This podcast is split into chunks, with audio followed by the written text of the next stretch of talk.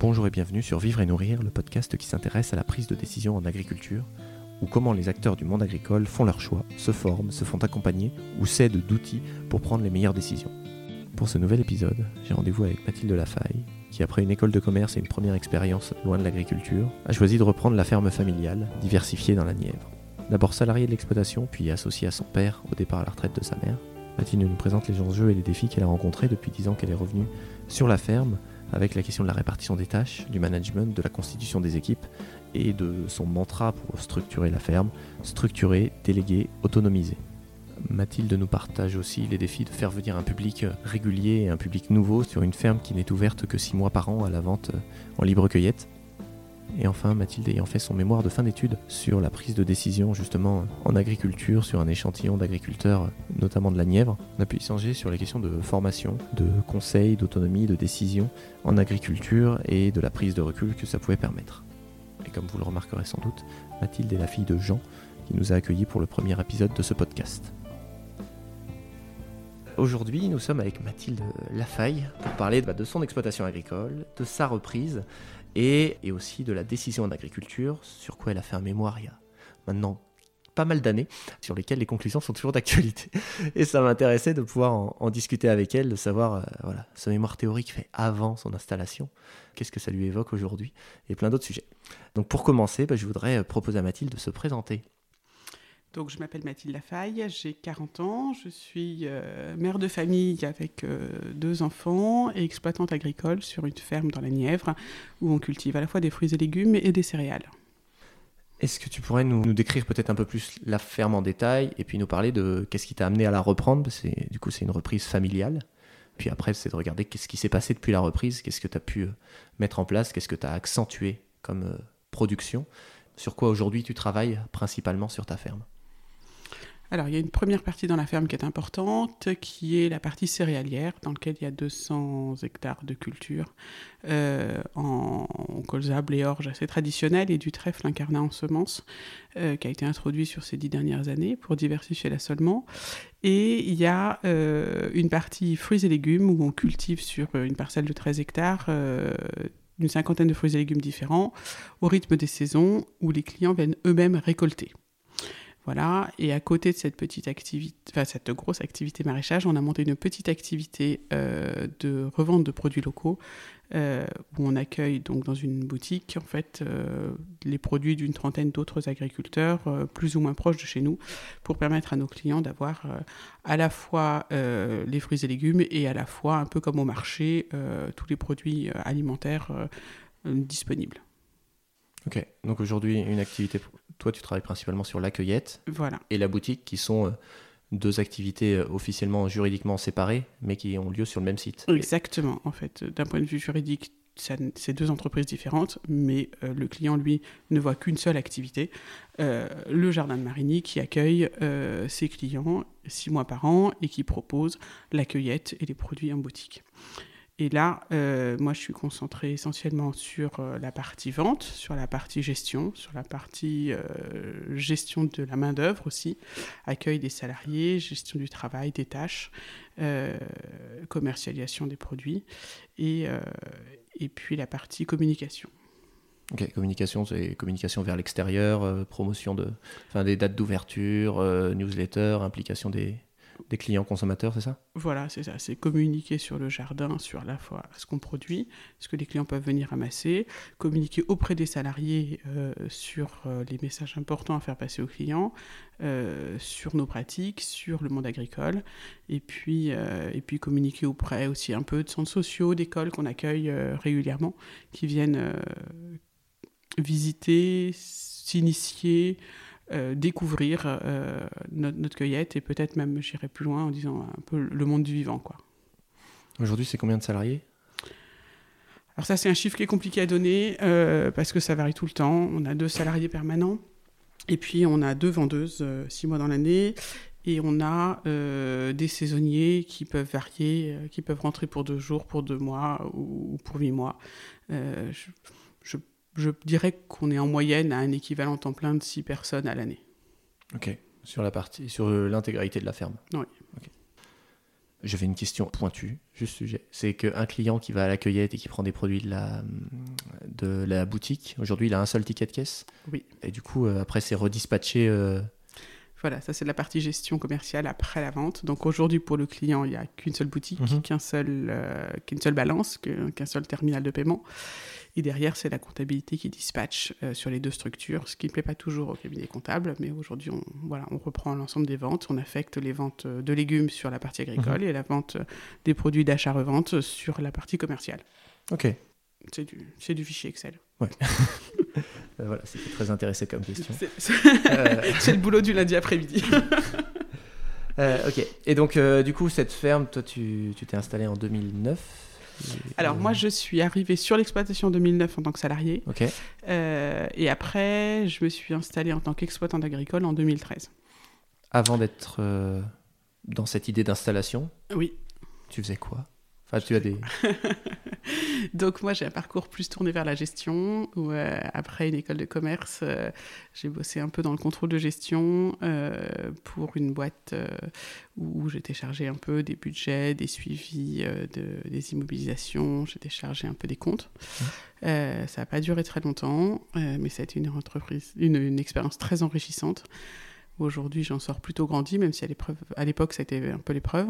Et, euh, et quand j'ai été licenciée de cette boîte-là, je me suis dit, bon, euh, j'ai pas envie de refaire le pas direct dans une autre boîte après une expérience dure. Euh, et donc, euh, bah, c'est l'occasion de prendre une année sabbatique et de passer mon BTS agricole.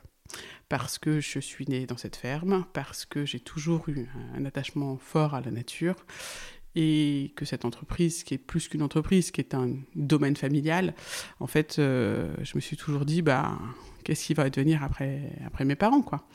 Euh, aucune de mes sœurs n'était prédestinée plus que moi euh, à, à revenir. Mhm. Et je me suis dit, bon, passe ton BTS agricole, ça te laissera le temps de mûrir un peu dans ta tête et, et dans tes projets, et le diplôme sera en poche. Après, ben, soit je repartirai sur le contrôle de gestion, soit je ferai le tour du monde, soit je chercherai du boulot dans l'agriculture. C'était très... Ce, ce- ce diplôme agricole, je me, je me le suis refusé en sortant du bac, en disant euh, non, non, non, mais si je vais faire de l'agriculture, je ne sais que ça. Euh, je ne savais pas grand-chose à l'époque, mais c'était le seul univers professionnel que je connaissais. Et je me suis vraiment dit, il faut que tu ailles voir autre chose. Mhm. Les études, c'est une chance de découvrir euh, des univers différents, de partir euh, de la maison, de, de se confronter à des gens qui ont une histoire différente et tout. Donc vraiment, ça a été un objectif de sortir du monde agricole euh, pour se donner une, une, une plus grande connaissance, une plus grande expérience, euh, voilà. Et, euh, et en même temps, au fond de moi, il y avait cette entreprise que, j'étais, auquel j'étais attachée plus ou moins inconsciemment, en Mhm. fait. Et je m'étais toujours dit, bon, bah, je passerai le diplôme en même temps que mon école de commerce. Ouais, mais non, parce que, en fait, non, c'est trop de boulot. Euh, après, euh, ben non, parce que, en fait, je vais bosser. Et puis là, voilà, j'avais potentiellement une année de chômage. Et, euh, et donc, j'ai passé le diplôme. Et ça m'a beaucoup rapproché de mes parents, de... après justement euh, des études supérieures où je m'étais plutôt éloignée. Alors on avait toujours de bons rapports avec mes parents, hein, mais on s'était éloigné des sujets, on avait ouvert plus le monde de la discussion en dehors de la ferme. Là, c'était l'occasion de reparler avec eux de beaucoup de choses que je voyais en cours, euh, de voir les cas concrets euh, et, et de revenir. Et ça m'a permis beaucoup d'échanges. Euh, et en fait, quand mes parents m'ont vu motivée pour ce diplôme, ce auquel, sur lequel ils n'avaient aucune prétention, aucune attente, hein, ça, faisait, ça faisait longtemps qu'ils s'étaient dit bon, ben, il n'y aura personne derrière nous, euh, on verra bien. Euh, on était trois filles et des filles en agriculture, ça peut parfois être un frein. Je peux pas dire que je l'ai mal vécu comme ça, mais en tout cas, c'était encore assez couru que Mhm. c'était souvent les fils qui reprenaient. Et, euh, et en fait, je me suis, euh, je me suis vue proposer par ma mère euh, au café un jour en disant, bah écoute, euh, voilà, tu as ton diplôme dans un mois, est-ce que tu veux venir bosser sur la ferme? Ce dont j'ai très vite pris conscience, c'est que j'aurais jamais osé leur demander, parce que j'aurais pas Mhm. voulu leur imposer de choisir oui ou non, ils ont envie de travailler avec moi. Et ce que j'ai très vite pris conscience aussi, c'est que mon père aurait eu du mal à me le demander, parce qu'il voulait pas non plus euh, que je lui refuse ou que j'accepte. Euh, La c'était c'était se mettre devant le fait accompli. Mhm. Et ma mère a eu un rôle primordial. euh, et je le je, le, sais depuis le départ, par, par cette ouverture où elle m'a proposé de venir. Et, je pense qu'elle n'a pas mesuré l'acte qu'elle faisait à ce moment-là. Je pense que mon père et moi, on mesurait pas notre incapacité à se le dire, mais, euh, mais elle a ouvert une porte. Je me suis dit, bah, après tout, euh, on est en juillet, je peux bien faire trois mois, euh, on verra bien. Il y avait une salariée en placée qui n'allait pas rester. J'allais tailler des tomates, planter des salades, accueillir des clients. C'était pas très loin de tout ce que j'avais déjà fait en tant que fille de mhm. maraîcher pendant mes vacances. Et puis, euh, et puis ça me laissait le temps de réfléchir à ce que je voulais faire derrière, ce qui m'allait très très bien. Et donc j'ai signé mon contrat. Euh, mon père m'a dit bah, Je te fais un CDI, on verra combien de temps tu es là. De toute façon, je ne peux pas t'embaucher à moins que ce que tu avais avant dans ton poste précédent. Bah, ça se refuse pas. quoi. J'étais plutôt dans des bonnes conditions. J'ai 35 heures les week-ends. À l'époque, j'étais jeune et j'étais libre. quoi. Enfin, c'était... Donc j'ai signé. Euh, j'ai signé sans trop prendre d'engagement lourd, puisque j'ai signé un poste de salarié. Mhm. Et alors ça, très vite, ça a été euh, un sujet de discussion avec les autres agriculteurs que je rencontrais.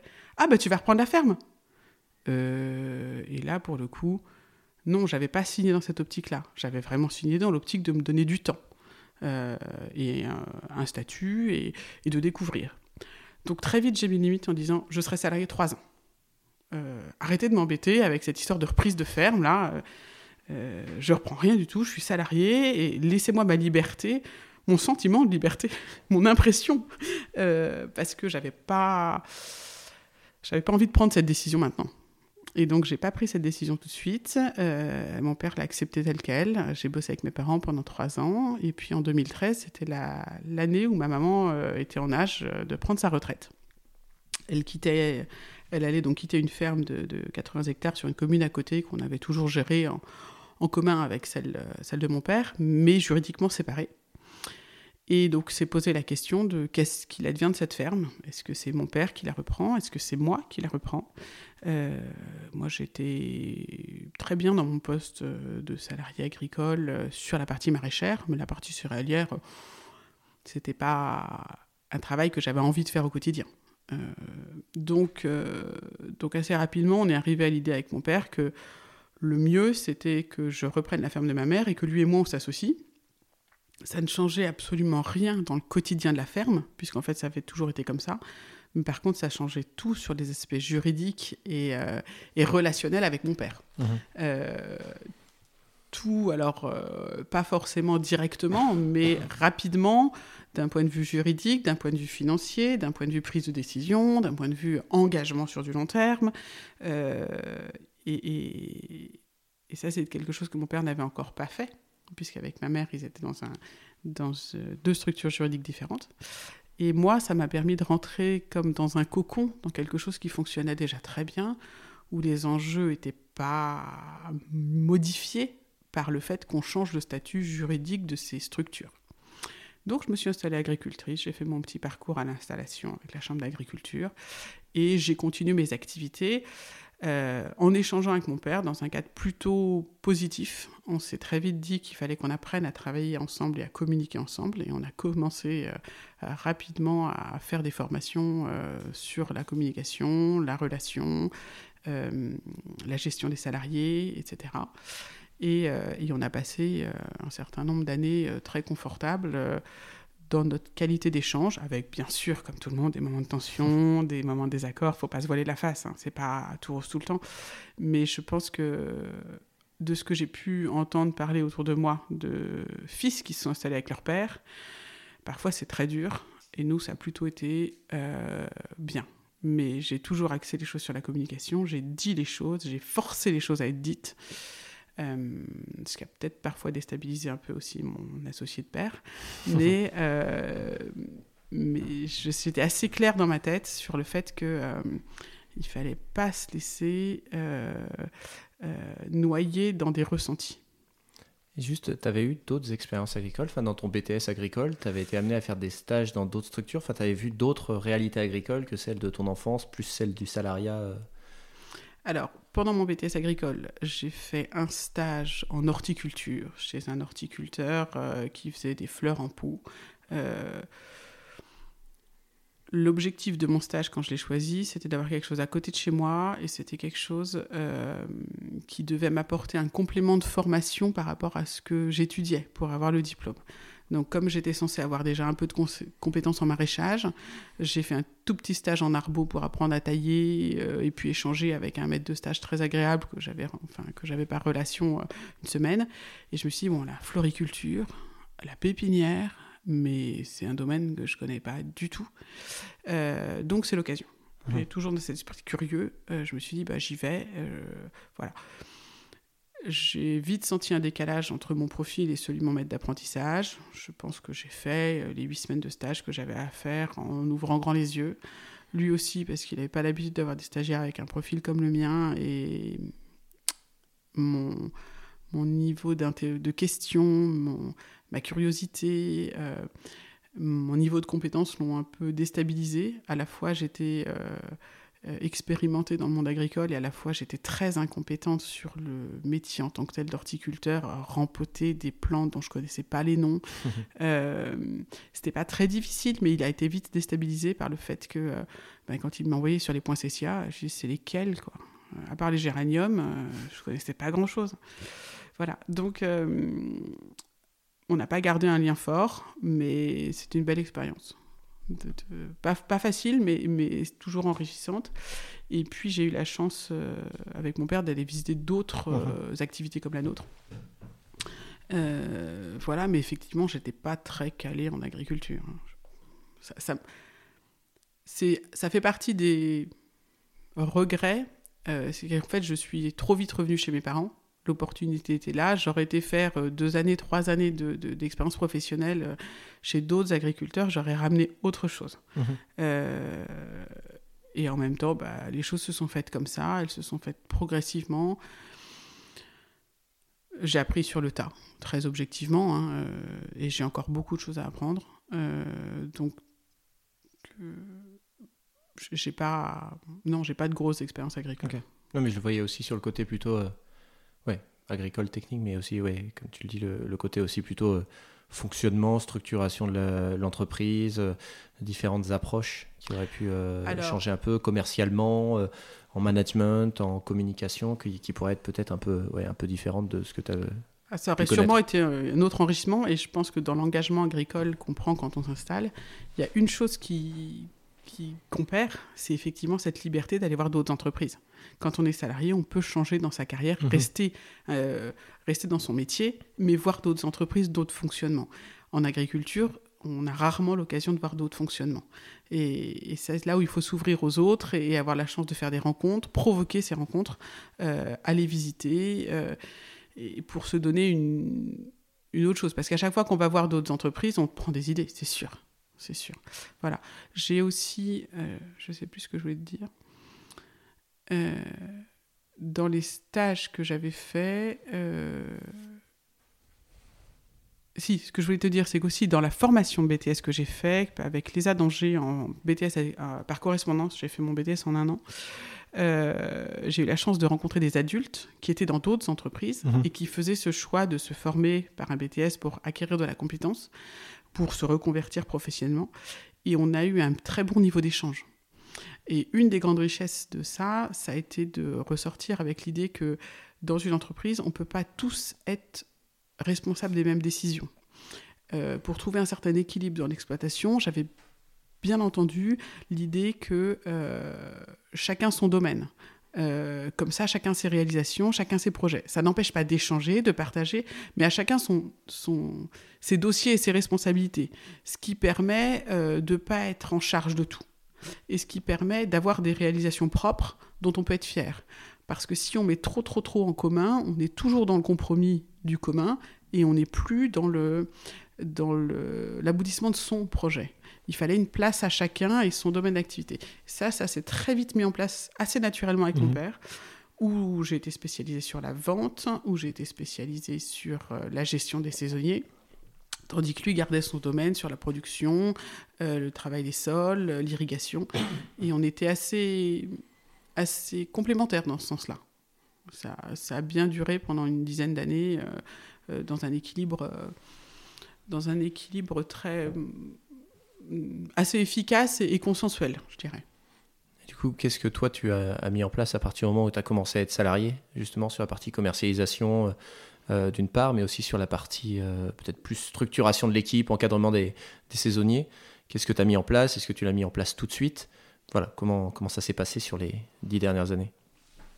Alors j'ai eu la chance quand je suis arrivée sur l'exploitation d'avoir un père qui m'a très vite euh, fixé des objectifs, ses objectifs, en me disant euh, moi je veux plus de temps libre, je veux moins travailler, moi je ne veux plus m'occuper de la vente, et moi euh, je je veux pas m'occuper des saisonniers.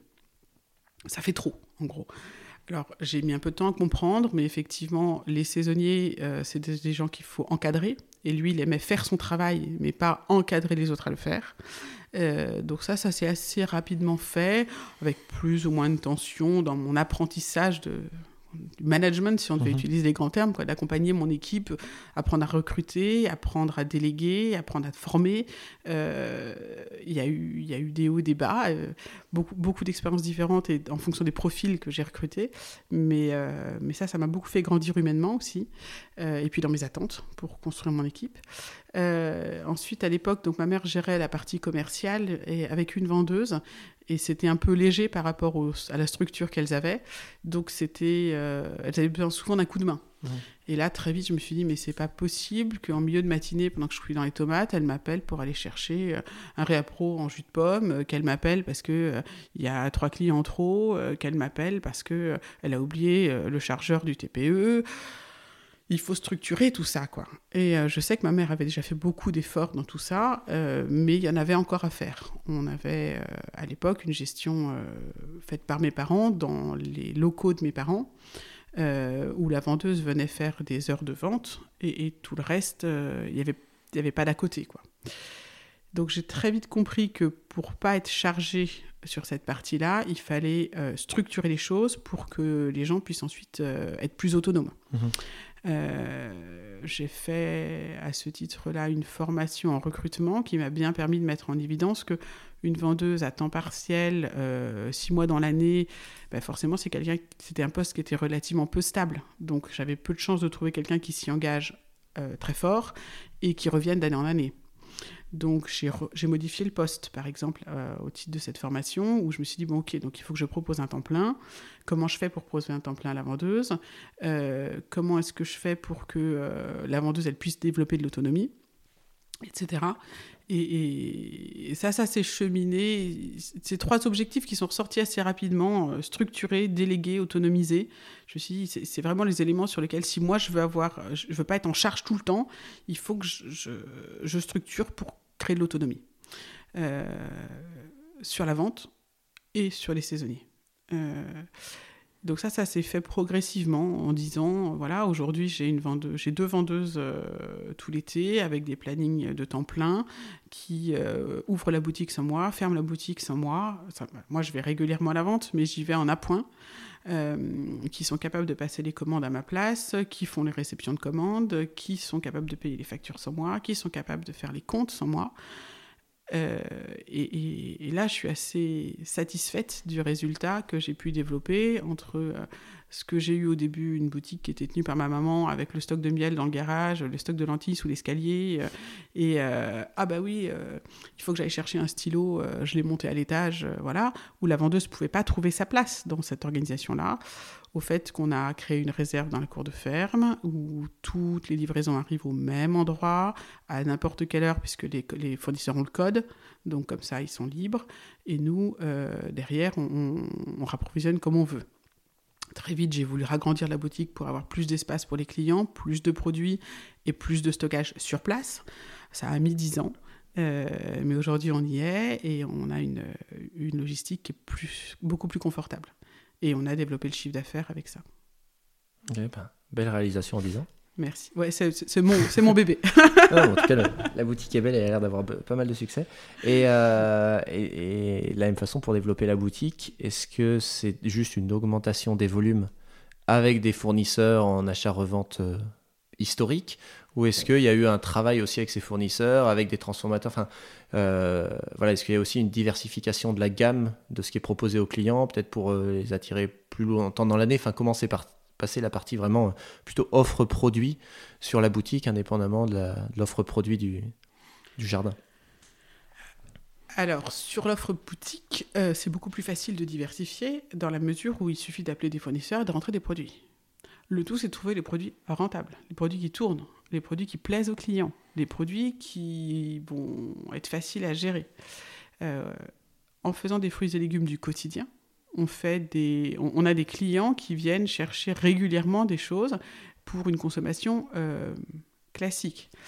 Donc assez rapidement, j'ai compris que le produit festif, euh, type foie gras, type sirop de coquelicot, type champagne, alcool, etc., n'auraient pas vraiment leur place chez nous pour une consommation régulière. Il valait mieux rentrer des produits type charcuterie, type fromage, oignons, pommes, etc. Mes parents avaient déjà fait un certain nombre de choses et en fait j'ai fait que élargir la gamme en m'appuyant pour le coup là sur les chiffres. en regardant qu'est-ce qui se vend, qu'est-ce qui se vend pas, euh, et puis aussi au gré des rencontres, des rencontres de producteurs que j'ai fait, où je me dis ah bah tiens je connaissais pas ce producteur-là, je pourrais rentrer ses produits. Ah bah tiens euh, mon collègue euh, Gilles, il fait du comté et du Morbier dans le Jura, peut-être que lui pourrait me proposer ces produits-là. Ah bah tiens il y a une petite conserverie artisanale qui s'est installée à Prémery, ils font des super produits, on va les proposer à la boutique. C'est à la fois des opportunités qui sont présentées, et à la fois euh, des besoins que j'ai identifiés, que j'ai été chercher euh, dans les deux sens. Mais, mais aller voir un peu les, marges sur chaque produit, qu'est-ce qui se vend, qu'est-ce qui se vend pas, euh, pour pas rentrer des produits qui tournent pas. Mhm. C'est vraiment mon leitmotiv, c'est de me dire mon client il vient toutes les semaines chercher ses tomates, et ben il faut que dans la boutique il trouve un produit qu'il puisse consommer toutes les semaines. Pas forcément toujours, mais qu'il soit un produit du, quotidien. C'est vraiment le, sujet. Euh, et, donc là, j'ai enlevé tous les produits qui ne tournaient pas. Entre autres, tout ce qui va être biscuits sucrés, par exemple. toutes mes tentatives n'ont pas amené euh, de, vente euh, significative sur ces produits-là. Les gens ne viennent pas chercher des biscuits chez nous. Bon, ben, très bien. Alors qu'ils viennent volontiers chercher du fromage. Ok. Et, et du coup, vous êtes ouvert six mois Enfin, pas que ça, en gros euh, oui, un peu après. Voilà, fin, avril jusqu'à la Toussaint, oui, grosso modo. Et donc les gens reviennent, enfin, ils vous oublient pas en quelques mois d'hiver. Vous avez un public qui, est, qui revient, qui attend la réouverture, ou vous avez euh, aussi euh, de la nouveauté qui arrive et des, eh ben, c'est tout l'enjeu de connaître sa clientèle. Mhm. Euh, donc mes parents avaient fait faire une étude il y a 20 ans, un petit peu sur leur, leur, leur clientèle. Euh, quel était leur âge, d'où est-ce qu'ils venaient, qu'est-ce qu'ils venaient chercher, comment on pouvait développer. Et de cette étude était sorti le développement de la boutique, en entendant que les clients, en plus des produits fruits et légumes, étaient prêts à acheter d'autres produits. donc ils avaient monté la boutique en dur euh, en 2000 et on a refait une étude en 2020, quelque chose comme ça, où je me suis dit, bah, et l'état de notre clientèle, on en est où aujourd'hui? On a beaucoup de fidèles et d'anciens, euh, et puis on a toute une clientèle nouvelle aussi. Euh, le grand point que moi j'ai retenu de cette étude, c'est de dire que, en fait, on est très connu. cette entreprise a 36 ans, Jardin de Marigny, dans la Nièvre, autour de Nevers c'est un nom qui dit quelque chose aux oreilles de beaucoup de monde. Pour autant, les gens disent Oui, oui, je connais. Ah oui, tu es déjà venu? Ah non, je suis jamais venu. Donc, ils connaissent le nom, mais ils connaissent pas le site. Éventuellement, ils situent géographiquement vaguement.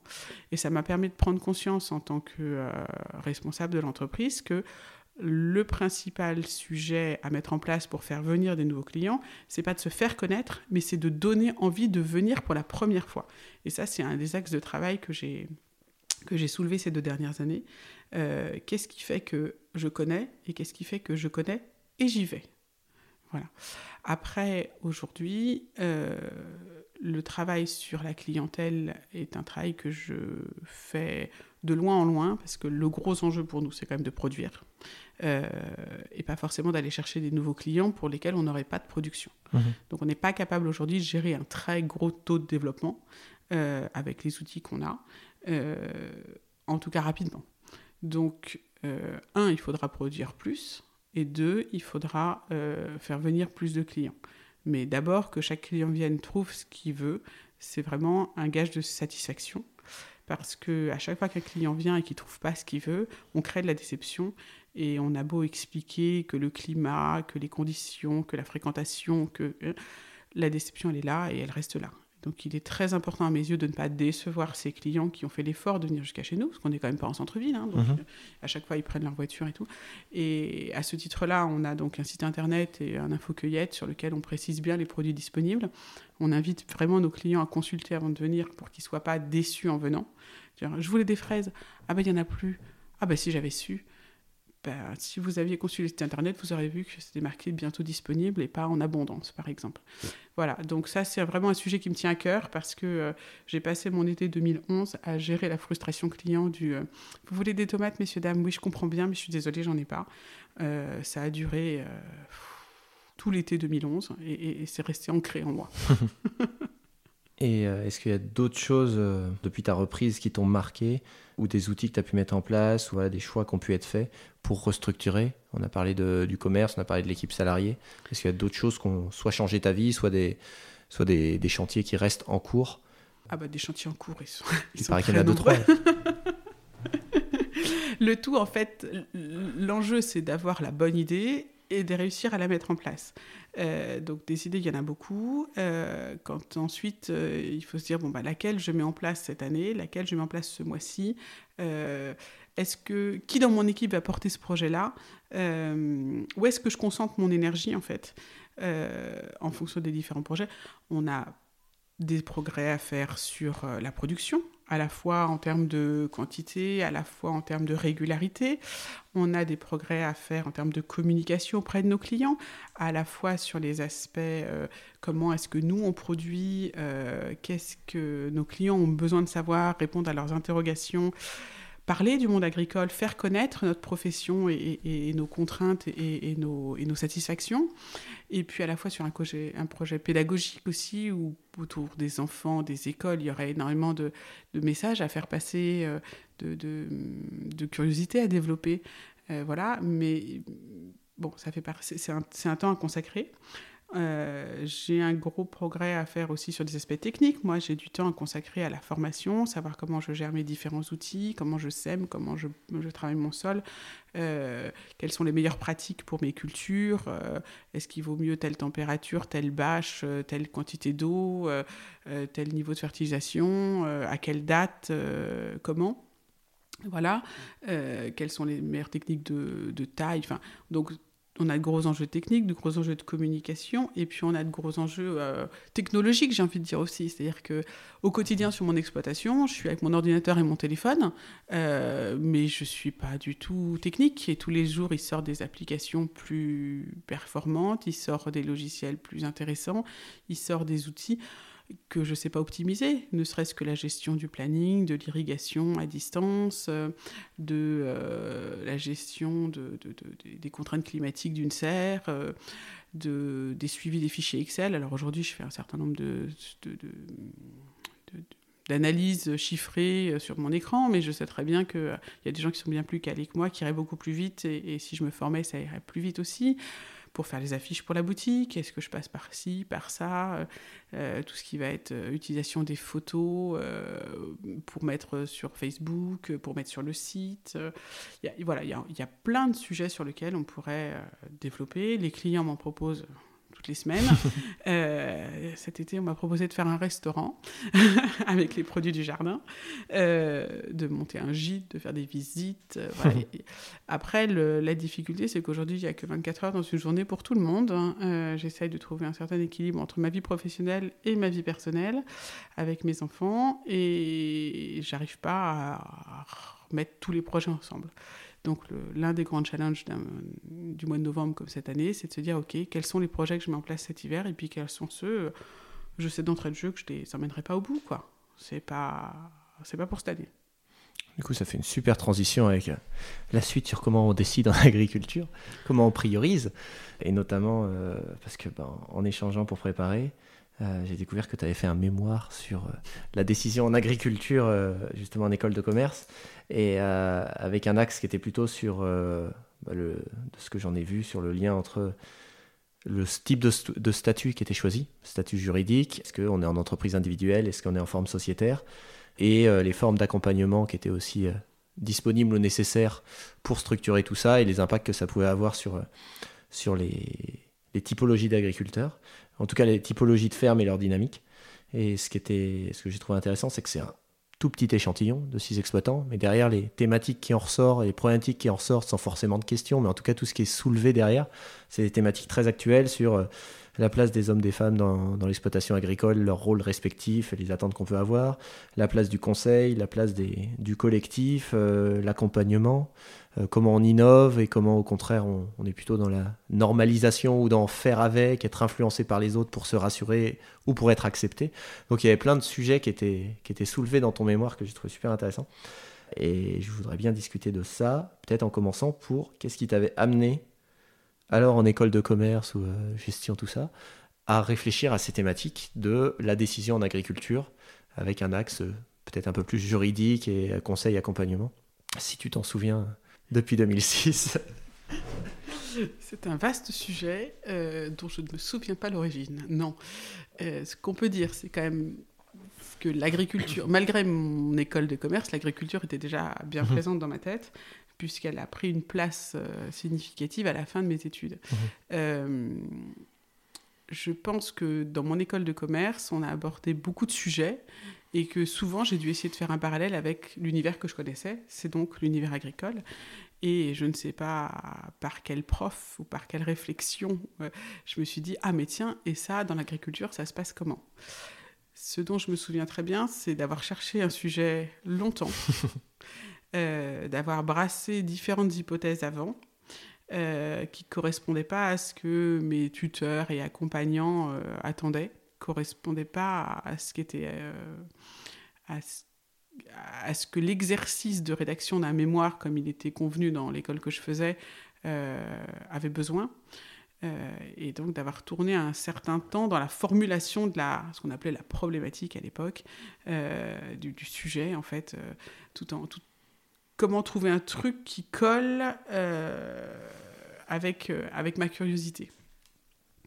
Voilà, euh, donc ça, ça a mis un, un certain temps. Euh, je sais aussi que le sujet que j'ai choisi euh, a paru très saugrenu à mes accompagnateurs et apparaît infiniment plus saugrenu aux agriculteurs que je suis allée interroger. dans le sens de mais, mais qu'est-ce qu'elle a dans la tête pour me poser des questions pareilles, cette fille-là?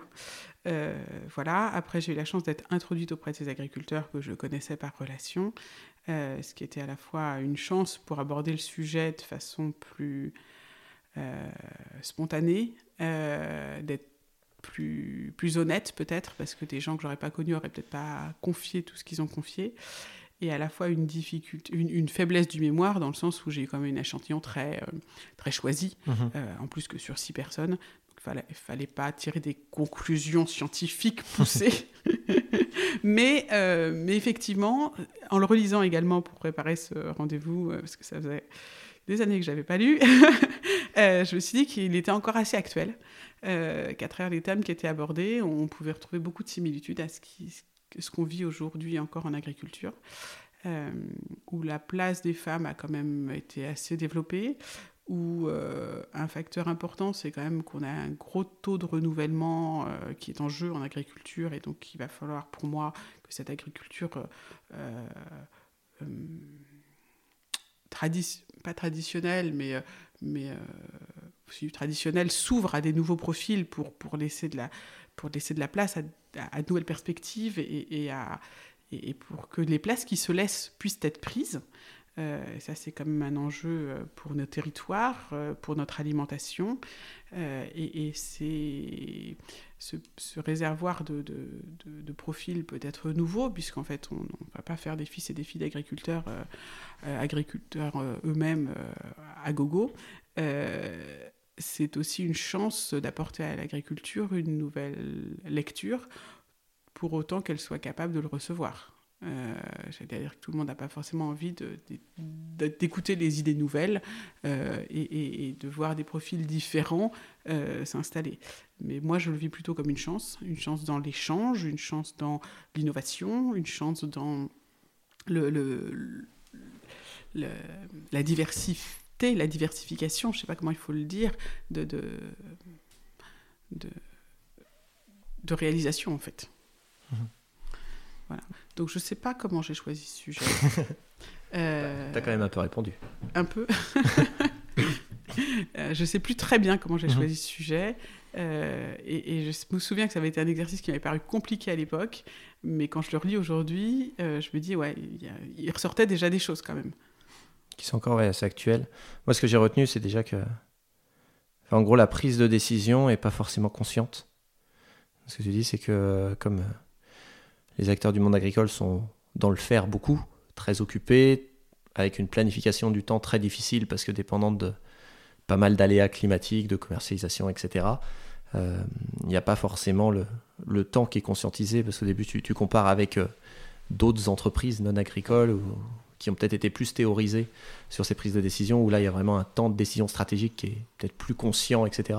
Alors qu'en agricole, bah, tout est décidé un peu au fur et à mesure, avec moins ce temps de se poser, euh, moins ce temps de conscientiser que certaines décisions vont avoir un impact stratégique majeur euh, et qu'il y a pas mal de décisions qui se font par influence du groupe, par consultation du groupe, par euh, mimétisme avec les voisins, et pas forcément par vraiment poser le, poser le projet, le personnaliser et aller derrière chercher l'accompagnement. Mhm. Donc j'ai trouvé que ça restait pleinement d'actualité. Oui, je pense qu'effectivement, euh, on, vit ça aussi encore aujourd'hui. C'est pas, ça date de 2006 euh, et, et, c'est pas une science exacte, mais, c'est des grandes idées qui, restent encore euh, très présentes. Est-ce que quand tu t'es installé ou quand tu es devenu salarié agricole, tu as ressenti que ce mémoire t'avait aidé à prendre du recul sur des choses ou c'était resté un exercice scolaire que tu as rapidement oublié? C'est pas évident de te répondre. Euh, je l'ai pas consciemment mhm. euh, oublié et je l'ai pas consciemment euh, utilisé. Mhm. Je pense qu'il m'a enrichi de réflexion, euh, de prise de conscience à travers les échanges que j'ai eus avec les agriculteurs, qui m'ont peut-être aidé à me positionner dans mon poste. Mhm. Mais je peux pas dire que je l'ai utilisé consciemment tu n'avais pas une feuille de route euh, préalable à ton installation suite à ces entretiens? Non, pas Je déciderai comme ça. Non, pas du tout. si tu refaisais l'exercice aujourd'hui sur te poser la question justement de la décision en agriculture, après dix ans euh, d'expérience toi-même, et qu'est-ce qui t'intéresserait d'aborder? Eh bien, écoute, à la relecture de ce que j'ai fait, je trouve que le questionnaire avait déjà une bonne contenance. Et ce qui m'intéresserait, c'est de l'échanger avec euh, plein d'autres agriculteurs, en fait. Euh, ce serait de recommencer et de renourrir l'échange. Ce serait utiliser cette base-là juste pour échanger entre mhm. professionnels, euh, pour aller voir des gens du profil que j'avais interrogé, mais peut-être des gens de l'agriculture d'aujourd'hui, euh, des jeunes d'aujourd'hui, des, des nouveaux d'aujourd'hui, des, dans le cadre agricole et des hors cadre agricole, comme on dit euh, pompeusement, euh, des gens plus dans le classique et aussi des gens innovants. L'intérêt majeur que je retire de cet exercice, c'est l'échange que ça permet. alors c'est sûr que comme il a fallu que je rédige derrière, j'ai été obligée de faire des synthèses. Euh, et donc j'en ai sorti quelque chose de construit. Aujourd'hui, quand je vais voir mes confrères agriculteurs, euh, on échange, mais je ressors pas avec, euh, avec des notes précises et, une synthèse à faire des différents échanges que j'ai. C'est peut-être ce qui me manque d'ailleurs. Ce serait très intéressant de prendre le temps. Et je le dis souvent en sortant des formations, c'est passionnant de passer deux jours en formation. On, on approfondit un sujet, mais derrière, quel, quelle mise en place on en fait, euh, quand, comment on l'utilise, euh, comment on concrétise ce qu'on a vu. Euh, ça, c'est vraiment quelque chose qui me manque souvent. Mhm. ah oui, oui, oui, oui, super. Ah oui, d'accord, oui, oui, oui, ok. Ou non, non, non d'ailleurs. Hein. Mais, mais comment je fais pour sortir du non, non, non ou comment je fais pour aller vers le oui, oui, oui? En tout cas, c'est des choses qui ouais, sortaient bien dans le mémoire. Tu cites souvent la question de la prise de recul, de la, voilà, du petit pas de côté, et notamment aussi avec le rôle de, de l'accompagnement ou euh, de la facilitation là-dessus sur euh, qu'est-ce qu'on peut attendre d'un accompagnement, d'une, d'un formateur qui va pas forcément renvoyer que du savoir, mais qui va aider justement à mettre en action aussi et à, et à bah, accompagner vraiment un changement à définir après. Bah, responsable d'exploitation, il est parfois très seul dans sa prise de décision, très seul dans la gestion de son planning. Euh, il s'occupe du planning euh, pour ses bêtes, il s'occupe du planning pour ses cultures, il s'occupe du planning pour l'accueil de ses clients, il s'occupe du planning de ses salariés. Mais dans son planning à lui, euh, c'est rare qu'il pose deux heures en disant réflexion stratégique. quoi. Mhm. j'ai un nouveau projet, je m'arrête là et je prends une demi-journée, je prends deux heures, je prends un temps pour consacrer qu'à ça. Euh, c'est le côté qui me manque le plus. Et souvent, même, je te dis, quand je fais en formation ou quand je vais visiter d'autres exploitations, euh, j'ai plein d'idées dans la journée, mais rarement le soir, euh, je me pose et j'écris les idées essentielles mhm. à retenir, à réutiliser. Voilà, mon bureau est plein de notes, hein, de choses que j'ai notées qui me paraissaient très intéressantes.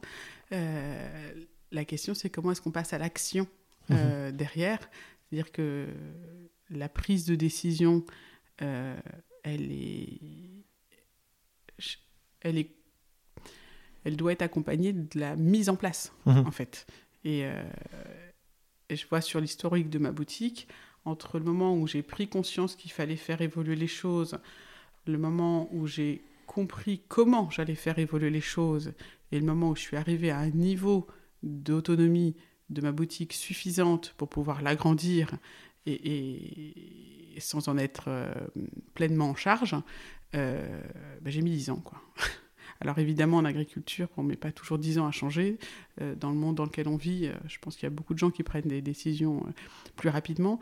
Mais décider, c'est pas avoir fait. Il faut, il faut trouver l'idée, décider de la faire, la faire et en voir le résultat. Et ça, c'est un cheminement plus ou moins long en fonction des profils. Je ne sais plus où j'ai lu que pour certains entrepreneurs euh, qui se posaient beaucoup, beaucoup de questions, 5% euh, des réponses suffisaient euh, pour commencer le projet. Mhm. Et d'autres avaient besoin de 60-70% de réponses avant de se lancer, et du coup, bah, se lancer rarement. Quoi. Donc, on prend des décisions sur peu d'éléments finalement. Et la, la, leçon que je retiendrai peut-être, c'est de dire que entre euh, la réflexion que j'aurais voulu tenir et, les résultats auxquels je suis arrivé, il y a aussi une notion de compromis. Mhm. Euh, mon idéal, il aurait été là.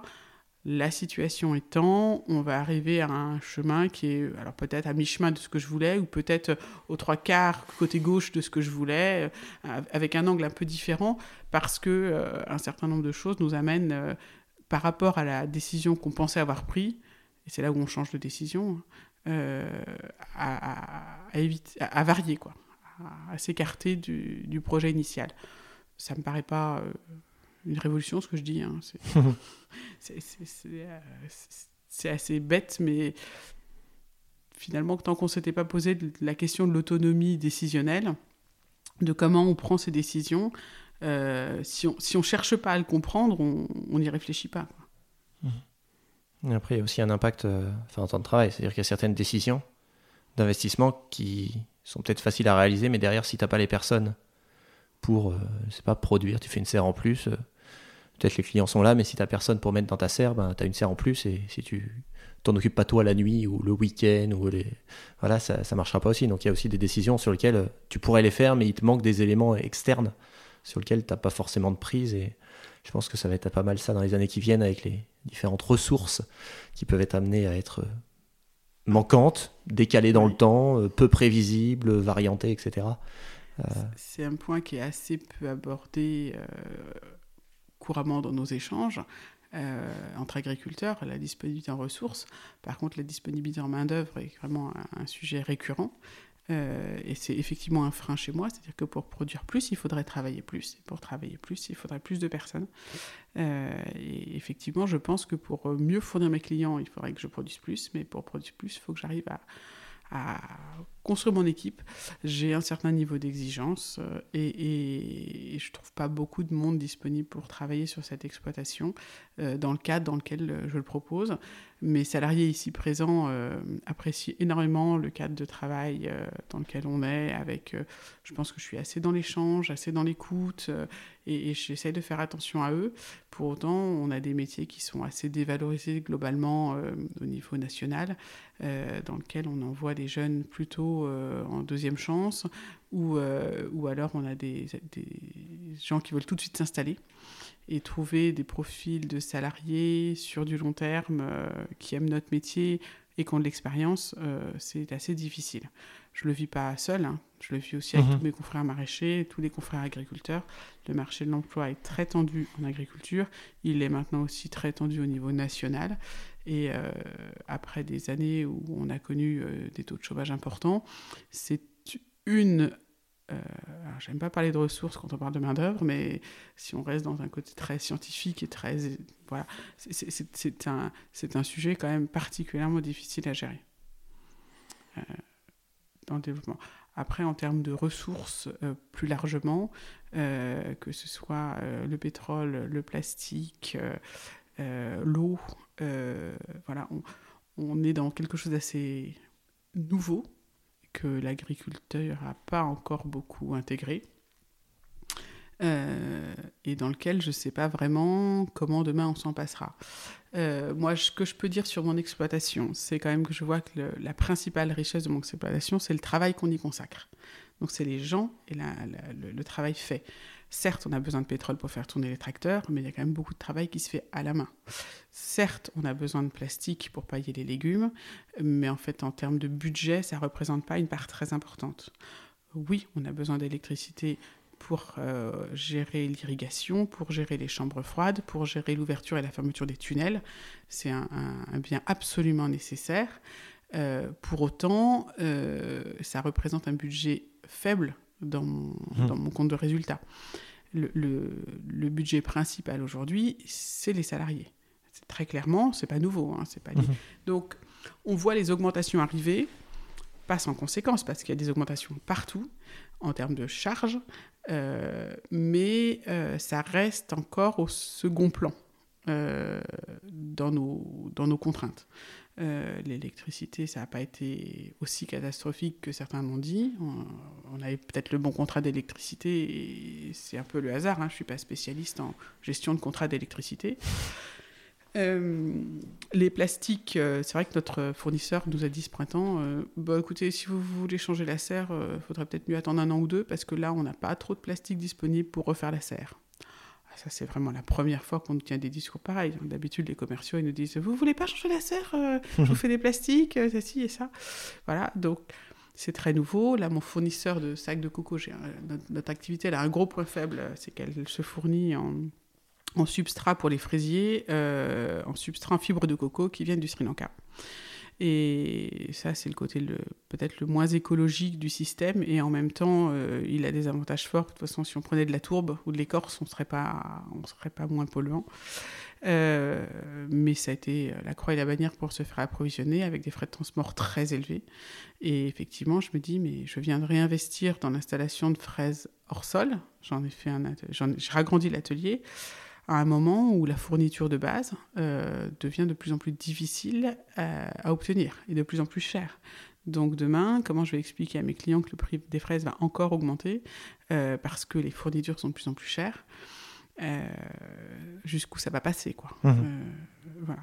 Je, j'en suis pas au point de m'interroger grave, enfin, de, m'interroger avec des conséquences, des décisions à prendre, mais effectivement, c'est un point d'alerte qui doit rester fort. Quoi. Mmh. Euh, donc, on, a l'avantage de pas être euh, trop, trop dépendant de tout ça, d'avoir nos œufs dans plusieurs paniers, mais c'est sûr que bah, demain, pour les éleveurs qui vont devoir faire la fenaison avec leur tracteur euh, qui tourne à fond, si le prix du gasoil, euh, le prix du GNR reste aussi élevé, ça va être compliqué. Euh, le coût de la botte de foin va d'un seul coup significativement monter. Les céréaliers qu'on géré cette année avec l'augmentation des coûts de carburant comme ça, ben forcément ça vient manger sur la marge très significativement. Et ça, ça n'avait pas été anticipé. Alors certes, on entend depuis longtemps que euh, l'énergie est un bien, enfin le, pétrole hein, est un bien fini, euh, sans pour autant le vivre. Et ouais, pour moi, c'est ce qu'on appelle une crise qui nous tombe sur le coin du nez, qui, qui nous oblige à ouvrir les yeux, enfin qui nous invite à ouvrir les yeux. Certains les ouvriront, d'autres les ouvriront pas. Comment demain on gère euh, Je suis pas, j'ai pas de boule de cristal. Hein.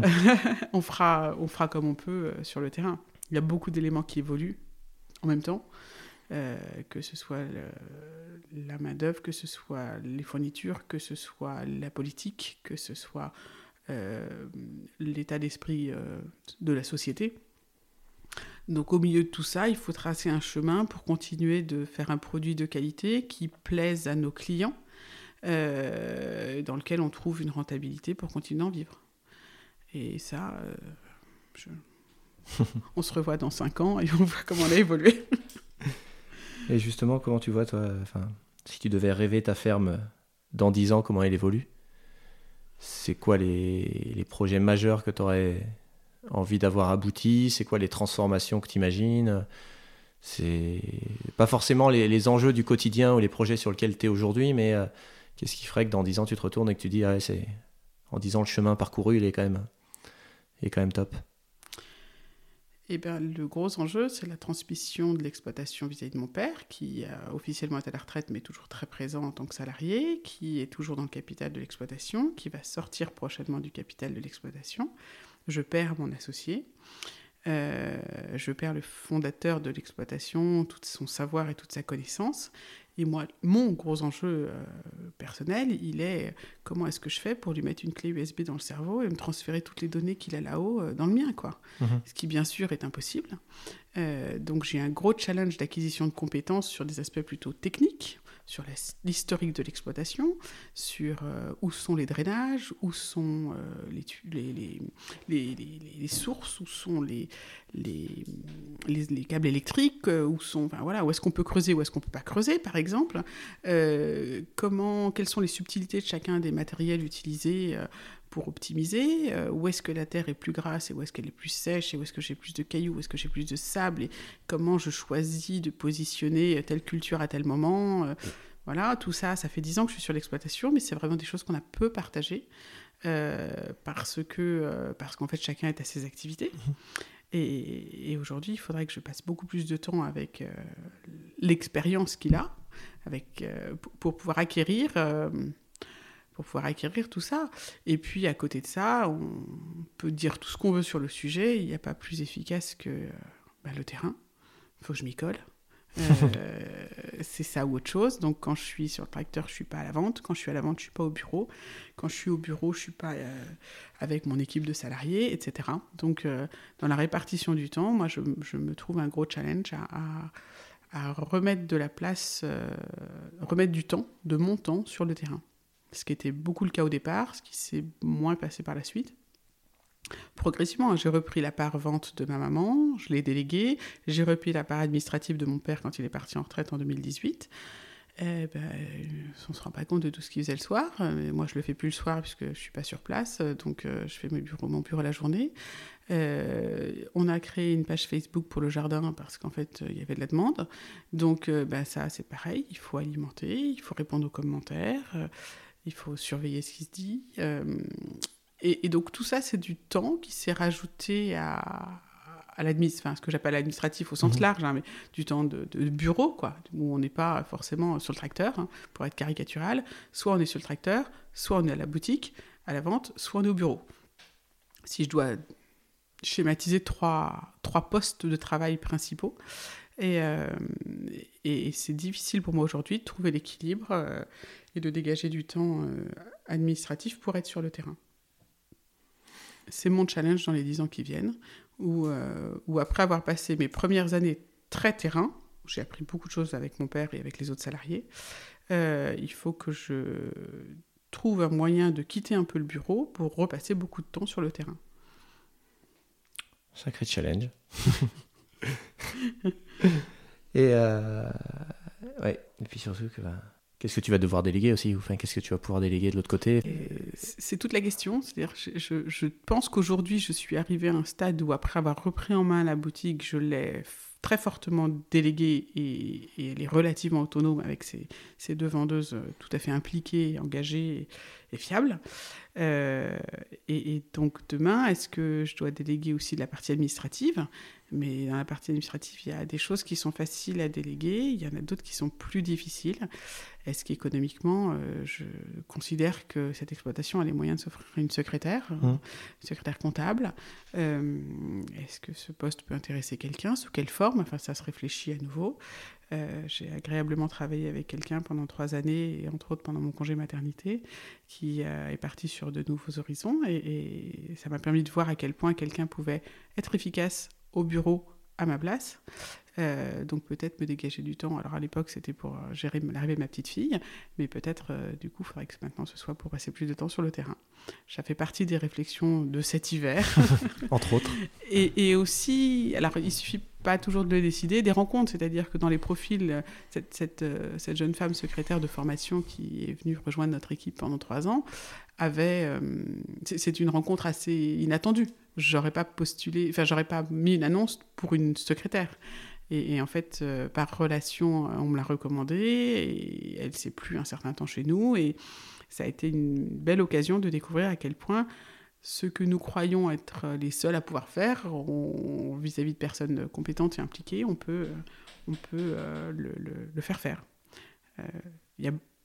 Donc j'ai souvent dit à mon équipe, en fait, nos missions, c'est de, d'être, de mettre chacun à la place de ses compétences et d'être là où il n'y a personne.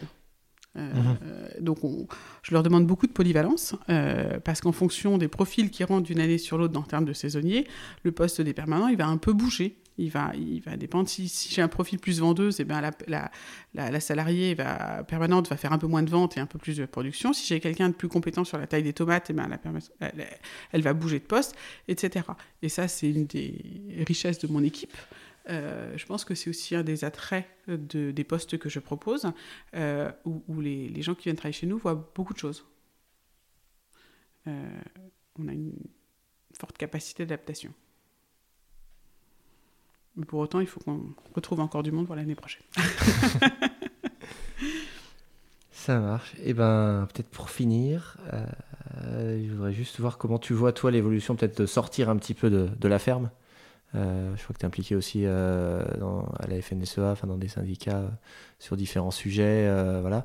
C'est de voir comment toi tu vois justement hors de la ferme l'évolution du monde agricole. quelles sont les tendances que tu vois bah, On a parlé de tendances, on va dire, un peu négatives ou de pression, type le manque de main-d'œuvre, type la question des ressources. Mais qu'est-ce que tu vois toi comme transformation à la fois qui peuvent t'inquiéter ou qui peuvent au contraire te, te ravir ou te donner espoir sur certains enjeux du monde agricole, des politiques agricoles, des dynamiques agricoles, et peut-être pas que ça, parce qu'on revient avec euh, ton parcours euh, qui ne s'est pas fait que en agriculture. Donc qu'est-ce qui se passe peut-être aussi dans d'autres domaines euh, qui peuvent inspirer l'agriculture? C'est une question, tu as trois heures, je récupère les copies.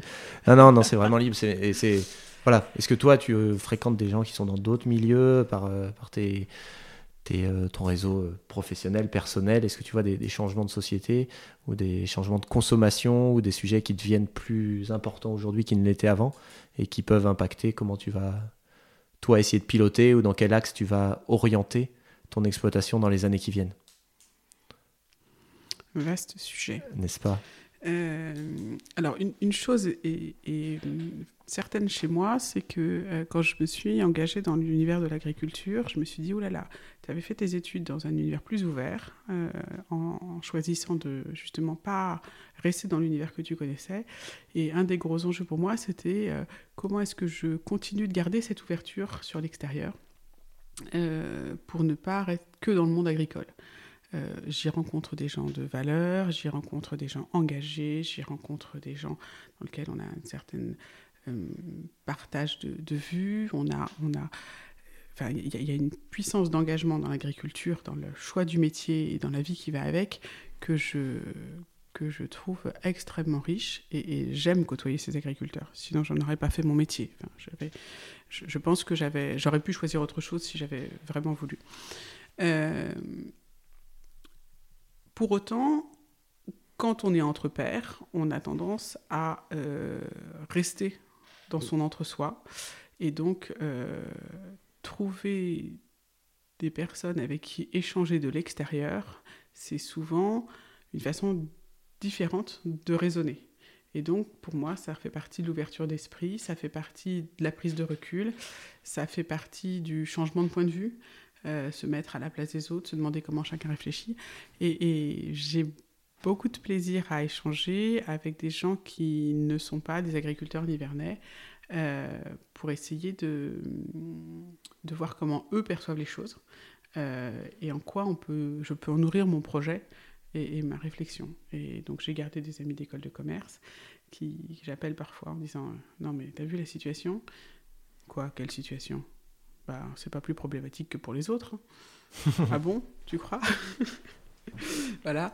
Euh, un jour à qui je disais Mais tu te rends compte, l'agribashing, on, on en prend plein le nez en ce moment. Hein. Bah, tu sais, euh, c'est pareil pour les policiers, c'est pareil pour les enseignants, c'est pareil pour les avocats, c'est pareil pour les financiers, pour les banquiers tu sais, euh, c'est pareil pour tout le monde. Hein. On est dans une société qui a tendance à taper sur les autres. Hein.